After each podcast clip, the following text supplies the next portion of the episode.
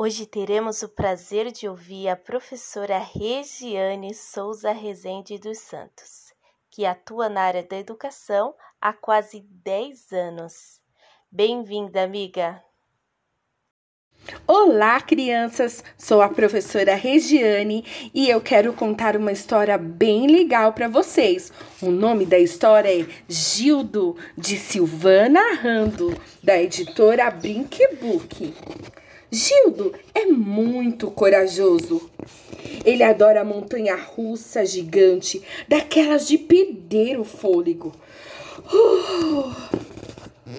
Não perde um filme de terror, seja de fantasma, múmia ou vampiro. Gosta muito de se apresentar em público. Gildo consegue até trocar a fralda pedida, fedida de sua irmã Laurinha. Eca!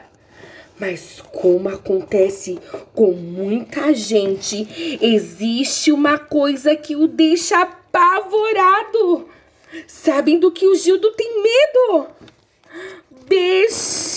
Bexigas! Daquelas lindas e coloridas que usamos para enfrentar as festas. Para Gildo, isso é motivo de perder o sono. Em toda festa de aniversário é a mesma coisa. Na noite anterior, Gildo não consegue pregar os olhos.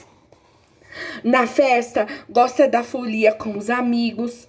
Mas depois de cantar parabéns, ele já sabe, é hora de se esconder, pois as bexigas vão ser distribuídas. Um belo dia, Gildo foi à festa do Paulo. E uma coisa aterrorizante aconteceu. Ele estava distraído quando a mãe do aniversariante, com a melhor das intenções, amarrou em seu braço um cordão com uma bexiga. Ai, não! Gildo, desesperado, tentou arrancar o cordão, mas a mãe do Paulo era ótima em dar nós. Devia ser marinheira. Ele precisou ir embora com a bexiga, os dois juntinhos. Foi um longo caminho de volta.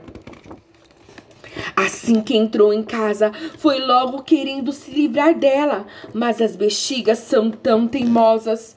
Foram várias tentativas, fazia meia hora que ele empurrava de um lado para o outro, quando de repente Percebeu que não sentia mais tanto medo, só um pouquinho.